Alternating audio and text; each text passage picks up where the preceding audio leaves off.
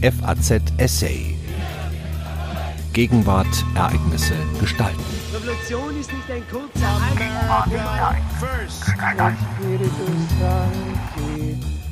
Täter als Opfer, Opfer als Täter. Die RAF. Auch 50 Jahre nach ihrer Gründung und gut 20 Jahre nach ihrer Selbstauflösung ist die Rote Armee-Fraktion nicht Geschichte. Noch immer sind zahlreiche Morde nicht aufgeklärt. Auch die Propaganda der RAF verdient eine eingehende Analyse. Ein Essay von Dr. Harald Bergsdorf. 50 Jahre nach ihrer Gründung am 14. Mai 1970 ist die Rote Armee-Fraktion, die RAF, noch längst nicht Geschichte. Gerade Jahrestage liefern immer wieder Anlässe, um sich mit der RAF zu befassen. Denn nach wie vor sind viele Morde nicht aufgeklärt, darunter die Attentate auf den MTU-Vorstandsvorsitzenden Ernst Zimmermann 1985, Siemens-Vorstand Karl-Heinz Beckurz und seinen Fahrer Eckhard Groppler 1986, den Diplomaten Gerold von Braunmühl 1986, den Bankier Alfred Herrhausen 1989 und den Präsidenten der Treuhandanstalt Detlef Carsten Rohwedder 1991. Das Abtauchen einer kleinen Gruppe junger Leute in den Untergrund, ihr terroristischer Kampf gegen die westdeutsche Wohlstandsgesellschaft und ihre offenkundige Bereitschaft, sowohl zu morden als auch selbst zu sterben, üben auf manche eine, wie die Historikerin Petra Terhoven formuliert, morbide Faszination aus. Diese Gewaltbereitschaft verstört umso mehr, als die meisten RAF-Terroristen, insbesondere die Führenden, nicht in bildungsfernen Milieus oder als Außenseiter aufgewachsen waren, sondern oft aus religiös und bildungsbürgerlich geprägten Elternhäusern stammten. Aus den sozialen Souterrains der Gesellschaft kam lediglich eine Minderheit in der RAF, darunter Peter Jürgen Bog. Immer noch mangelt es an Spezialstudien, etwa über die Rolle der Anwälte der RAF, die sich mehrheitlich als Genossen der Täter verstanden. Ebenso fehlt es an biografischen Untersuchungen über Führungsfiguren wie Brigitte Mohnhaupt und Birgit Hogefeld. Beide stehen für die Dominanz von Frauen in RAF-Führungspositionen. Ein weiteres Desiderat besteht in Studien vor allem über weniger prominente RAF-Opfer. Der Zeitgeschichtsschreibung bisher entgangen ist auch die Propaganda der Terroristen. Die RAF entwickelte eben auch eine Kommunikationsstrategie, um die Deutungshoheit über die eigenen Verbrechen zu erlangen. Um ihre Untaten als sogenannte antifaschistische Aktionen zu legitimieren, stilisierte die RAF die damalige Bundesrepublik ausgerechnet unter Bundeskanzler Willy Brandt zu einem faschistischen Repressionsstaat und einer Marionette der imperialistischen Vereinigten Staaten, die seinerzeit Vietnam einen tatsächlich besonders brutalen Krieg gegen ein totalitäres Regime führten. Zu den zentralen Elementen der RAF-Propaganda gehörte auch der Vorwurf, die Bundesrepublik habe den Nationalsozialismus, den die RAF meist verharmlosend Faschismus nannte, beinahe restauriert. Ideologisch basierte dieser Vorwurf auf der kommunistischen Doktrin, wonach Faschismus und bürgerliche Demokratie lediglich zwei Varianten des einen Kapitalismus seien. Aus dieser Sicht gründet der Faschismus auf dem Kapitalismus. Umgekehrt lauere in jeder kapitalistischen Gesellschaft der Faschismus. Grundsätzlich ließ sich ein solcher Vorwurf in der Bundesrepublik nach der Hitler-Diktatur leichter erheben als in anderen Ländern.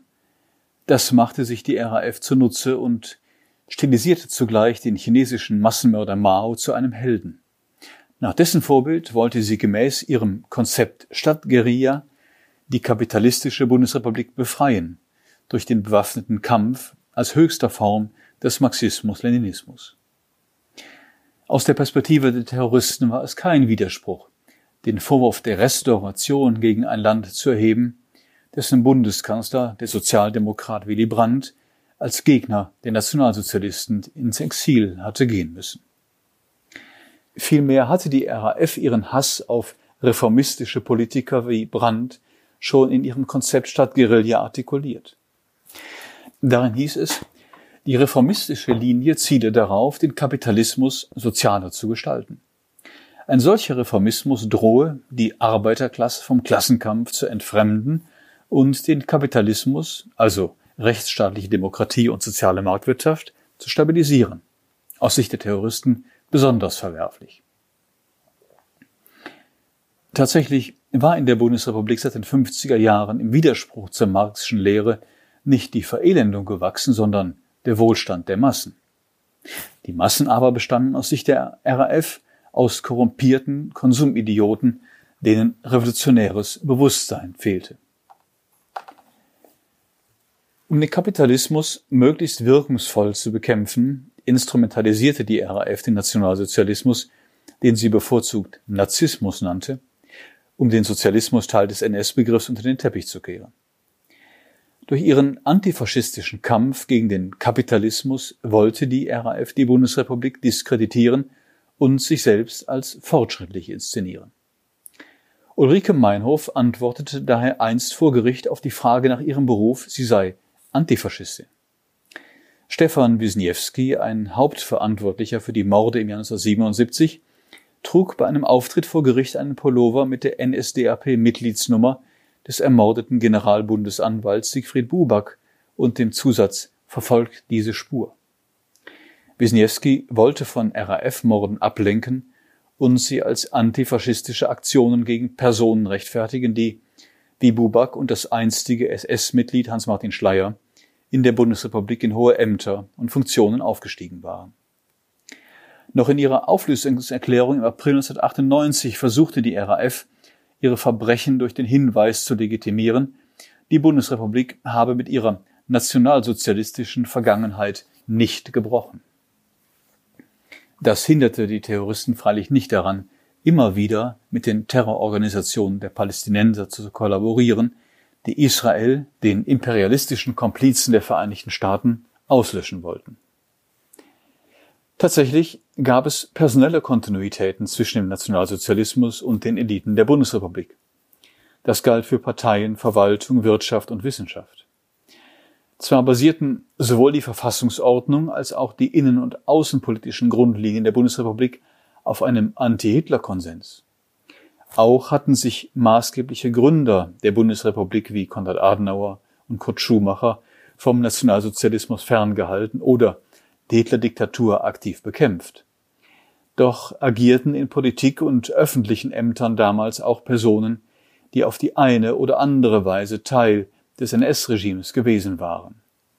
Wichtige Signale gegen manche Widerstände hatte die Bundesregierung Adenauer dagegen sowohl mit ihrer politisch und moralisch gebotenen Politik der Wiedergutmachung gegenüber Israel und dem Judentum gesetzt, als auch mit dem von der Bundesregierung beantragten und vom Bundesverfassungsgericht ausgesprochenen Verbot der Sozialistischen Reichspartei, der SRP, im Jahr 1952.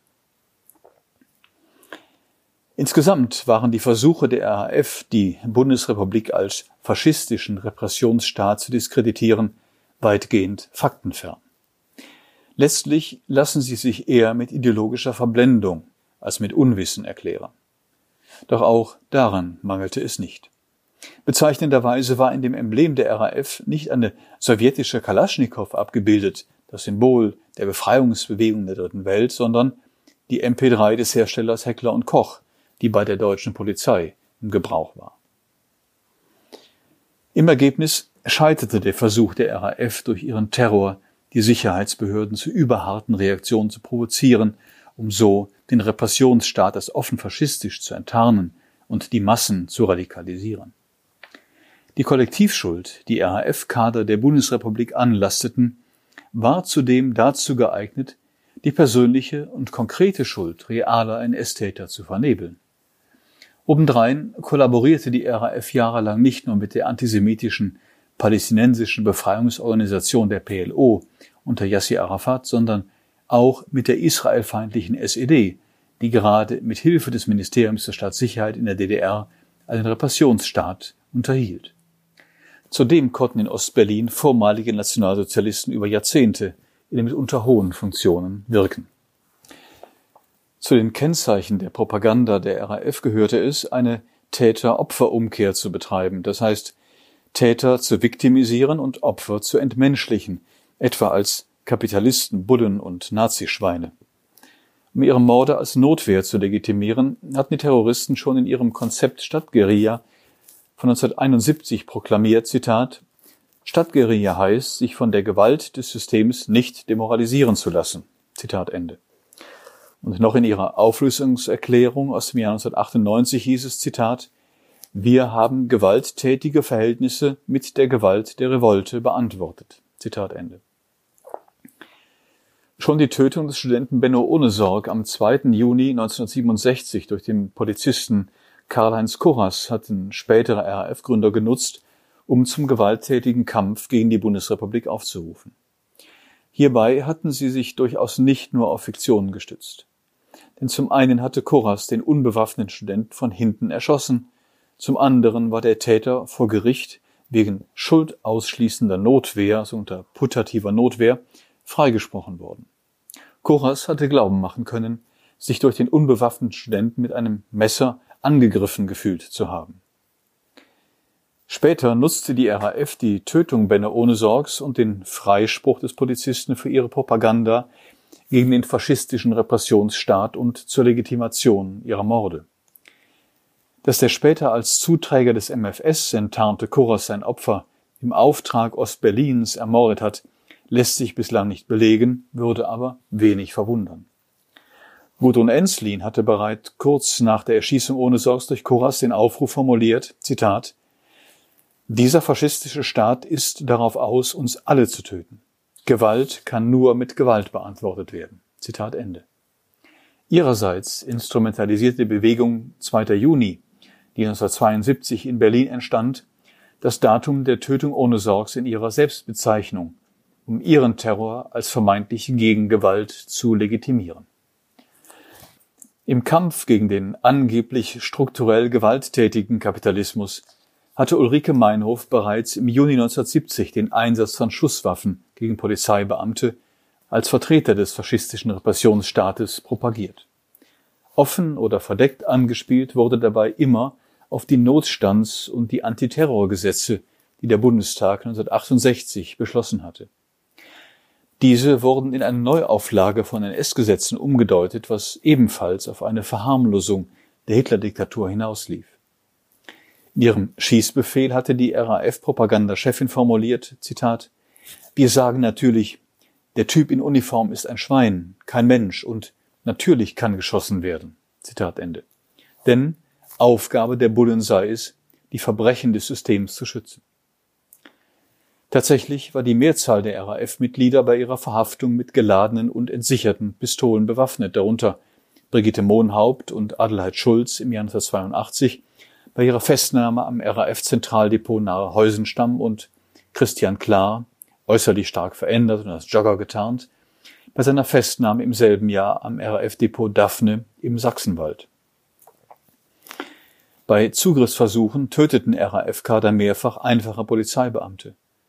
Und immer wieder verwendeten die Terroristen auch Schrapnellmunition, um besonders schwere Verletzungen zu verursachen um sich als Opfer des angeblich strukturell gewalttätigen Kapitalismus zu stilisieren, überschrieb die RAF ihre Selbstbezichtigungen, die Kommandoerklärungen, nach ihren Mordanschlägen üblicherweise mit Namen von Mitgliedern, die durch Selbsttötung gestorben oder bei Polizeieinsätzen getötet worden waren.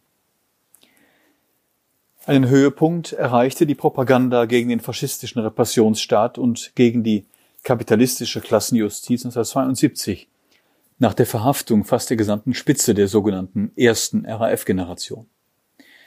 In der zweiten Generation nahmen daraufhin die Versuche breiten Raum ein, die inhaftierten Gesinnungsgenossen freizupressen. Zum einen agitierte die RAF dabei mit den Propagandabegriffen Isolationsfolter und Vernichtungshaft. Zum anderen setzte sie auf kollektive Hungerstreiks, um den sogenannten Kampf aus der Haft heraus fortzusetzen. Zwar litten RAF-Gefangene wie Ulrike Mohnhaupt in der Justizvollzugsanstalt Köln-Ossendorf phasenweise unter sehr harten Haftbedingungen. Diese sollten unter anderem bewaffnete Befreiungsversuche, wie sie die RAF propagiert hatte, und Selbsttötung von Gefangenen erschweren. Kritiker monierten damals, die Zelle Meinhof sei rund um die Uhr beleuchtet. Darüber hinaus dürfe sie im Totentrakt nur selten Besuch empfangen und das ausschließlich unter polizeilicher Überwachung. Letztlich leide sie unter sozialer Isolation und sowohl akustischem als auch visuellem Reizentzug, zensorischer Deprivation. Meinhof scheute sich damals nicht, das eigene Schicksal in Ossendorf mit den Mordfabriken in Auschwitz nahezu gleichzusetzen. Fast gleichzeitig pries sie den palästinensischen Mordanschlag im Jahr 1972 auf israelische Sportler in München, mit dem auch sie freigepresst werden sollte, als antifaschistische und antiimperialistische Großtat der Menschlichkeit. Im Hochsicherheitsgefängnis Stuttgart-Stammheim brach der Strafvollzug unter dem Druck der RAF-Sympathisantenszene mit zwei Grundsätzen.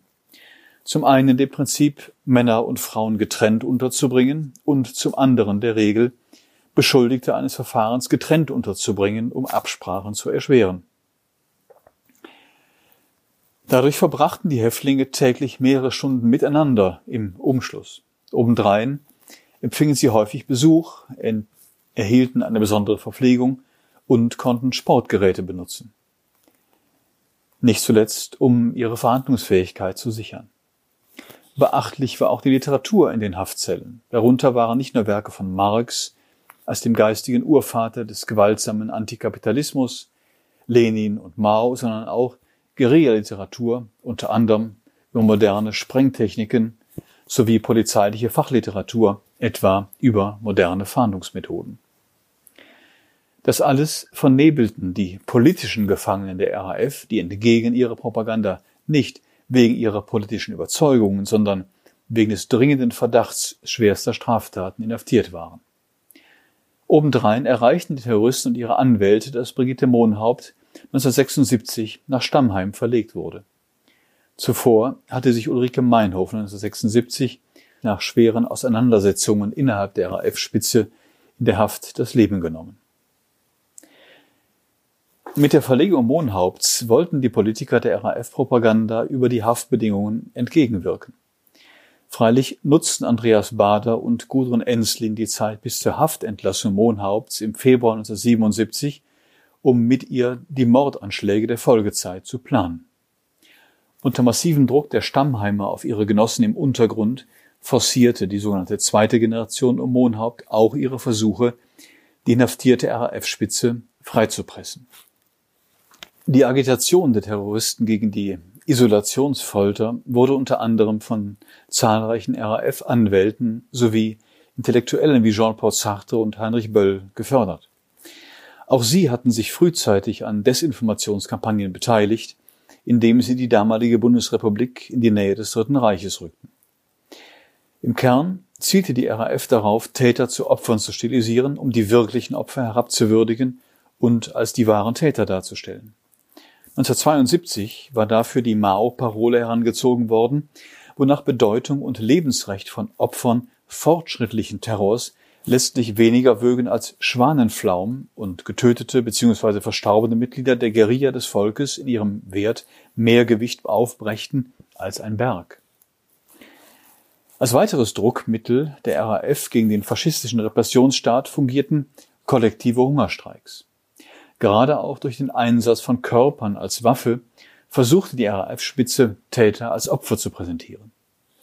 Hierbei kalkulierte die Führungsriege um Enslin und Bader die ihre Hungerstreiks immer wieder heimlich unterbrachen, frühzeitig mit Todesopfern unter ihren Gesinnungsgenossen, um auf diesem Weg den öffentlichen Druck auf die Politik zu erhöhen. Wörtlich hieß es dazu in einem Zellenzirkular von 1973, Zitat, wir brauchen eine Leiche, eine Leiche und wir haben was in der Hand. Zitat Ende. Daher forderten Enslin und Bader von ihren Mitstreitern in Hungerstreiks immer wieder weiter an Körpergewicht zu verlieren. Im November 1974 starb Holger Mainz trotz Zwangsernährung an den Folgen des Hungerstreiks. Nach seinem Tod bemängelten Kritiker medizinische Versäumnisse bei der ärztlichen Betreuung des Inhaftierten. Das wirkmächtige Bild seines Leichnams erinnerte Birgit Hogefeld an den S-Opfer in Auschwitz. Den Tod und das Foto seines Leichnams nutzte die RAF zur Rekrutierung neuer Mitglieder und für ihren propagandistischen Kampf mit Worten und Bildern gegen den faschistischen Repressionsstaat, der Mainz auf dem Gewissen habe. Ähnlich agitierte die RAF nach der Selbsttötung Meinhofs im Mai 1976 und den Suiziden Baders, Enslins und Jan-Karl Raspes im Oktober 1977 nach dem Scheitern mehrerer Versuche, die inhaftierte RAF-Spitze durch Entführungen und Morde freizupressen. Letztlich versuchte die RAF durchgängig, die eigenen Verbrechen durch Verweis auf den gewalttätigen Kapitalismus zu legitimieren. So hieß es in ihrer Auflösungserklärung, die bezeichnenderweise auf den Geburtstag Adolf Hitlers datiert war, Zitat, Wir stehen zu unserer Geschichte. Wir sind froh, Teil dieses Versuchs gewesen zu sein. Das Ende des Projektes zeigt, dass wir auf diesem Weg nicht durchkommen konnten aber es spricht nicht gegen die Notwendigkeit und Legitimation der Revolte. Denn der tatsächliche Terror besteht im Normalzustand des ökonomischen Systems. Zitat Ende. Es ist symptomatisch, dass die RAF in diesem Text nur an ein einziges ihrer Opfer erinnerte, den 1977 ermordeten Arbeitgeberpräsidenten Hans-Martin Schleyer, um ihn nochmals ausschließlich als Täter darzustellen, ohne natürlich an sein Engagement in der rechtsstaatlichen Demokratie zu erinnern. Im Ergebnis haben Terror samt Propaganda der RAF die Bundesrepublik zwar erschüttert, aber in ihrer Substanz und Existenz nie gefährdet. Die Morde der RAF waren zunächst eine Herausforderung für die öffentliche Sicherheit. Nie war die freiheitlich-demokratische Grundordnung selbst durch die, durch die Terroristen gefährdet. Zu keiner Zeit gelang es ihnen, mehr als nur eine kleine, aber laute Gruppe an Sympathisanten hinter sich zu scharen. Die große Mehrheit der Deutschen, allen voran die Arbeiter, liebäugelte nie mit den Terroristen oder mit ihren Zielen. Die weitgehende und zunehmende Isolierung der RAF gründete zum einen auf der Brutalität der Terroristen, die weder vor der Tötung junger Polizisten zurückschreckten noch vor der besonders perfiden Ermordung des jungen US-Soldaten des jungen US-Soldaten Edward Pimental durch einen Genickschuss. Dessen Hinrichtung im Jahr 1985 und damit lange nach dem Ende des Vietnamkrieges stieß selbst im Umfeld der Terroristen auf Kritik, wenngleich eher aus strategischen als aus moralischen Gründen. Schon 1977 war die RAF als Auftraggeberin mitverantwortlich für die Entführung eines Flugzeugs der Lufthansa mit zahlreichen gewöhnlichen Reisenden an Bord, darunter einigen Kindern. Die Palästinenser, die mit dieser Aktion dazu beitragen wollten, RAF-Häftlinge freizupressen, ermordeten bei der Entführung der Landshut nach Mogadischu den Flugkapitän Jürgen Schumann. Zum anderen basierte die Isolierung der RAF sowohl auf der breiten Unterstützung der rechtsstaatlichen Demokratie und sozialen Marktwirtschaft als auch des Handels der verantwortlichen Politiker bei der Terrorbekämpfung durch die Bevölkerung. Die maßgeblichen Parteien, SPD, CDU, CSU und FDP reagierten besonnen auf die terroristische Bedrohung. So zeigten sie während der Schleierentführung 1977 Härte und gaben Erpressern, anders als während der Entführung des Berliner CDU-Politikers Peter Lorenz 1975 durch die Bewegung 2. Juni, nicht nach. Mit dieser Haltung wollten sie an potenzielle Nachahmer ein klares Signal aussenden, weil zwei durch die Lorenz-Entführung freigepresste Terroristen danach ihren Kampf in der RAF fortsetzen konnten. Dass der demokratische Rechtsstaat gegenüber reuigen RAF-Mördern, wenn sie Kooperationsbereitschaft zeigten, auch zur Milde fähig war, belegt der Fall Werner Lotze, der trotz eines vollendeten Mordes bereits nach fünfeinhalb Jahren Haft auf Bewährung freigelassen wurde. Lotze profitierte von der Kronzeugenregelung, weil er über seine und Tatbeträge anderer RAF-Täter ausgesagt hatte. Auch die Verkürzung langjähriger Haftstrafen im Zuge der nach dem damaligen Bundesjustizminister benannten Kinkel-Initiative von 1992 bewies der demokratische Rechtsstaat seine Bereitschaft zur Versöhnung. Obendrein vermochte die Regierung durch diese Initiative auf den seinerzeitigen Bundeskanzler Helmut Kohl zurückging, die RAF zu spalten und weiter zu schwächen auf andere Art besonnen hatte bereits 1977 der damalige Oberbürgermeister von Stuttgart Manfred Rommel, Sohn eines Generals der Wehrmacht, auf hasserfüllte Forderungen aus der Bevölkerung reagiert. Enslin, Bader und Raspe auf einer Müllhalde zu verscharren. Rommel widersprach dem deutlich. Der CDU-Politiker plädierte vielmehr dafür, alle drei Terroristen in Stuttgart zu bestatten, weil mit dem Tod jede Feindschaft aufhören müsse. Nebenbei erschwerte eine solche Haltung die RAF-Propaganda gegen den faschistischen Repressionsstaat. Auch künftig sind Freiheitsfeinde jeglicher Couleur möglichst konsequent, ohne Über- oder Unterreaktionen und nur mit Maß und Mitte zu bekämpfen. Sie hörten einen Essay von Dr. Harald Bergsdorf. Er ist Politikwissenschaftler. Am Mikrofon verabschiedet sich Daniel Deckers. FAZ Essay. Ereignisse gestalten.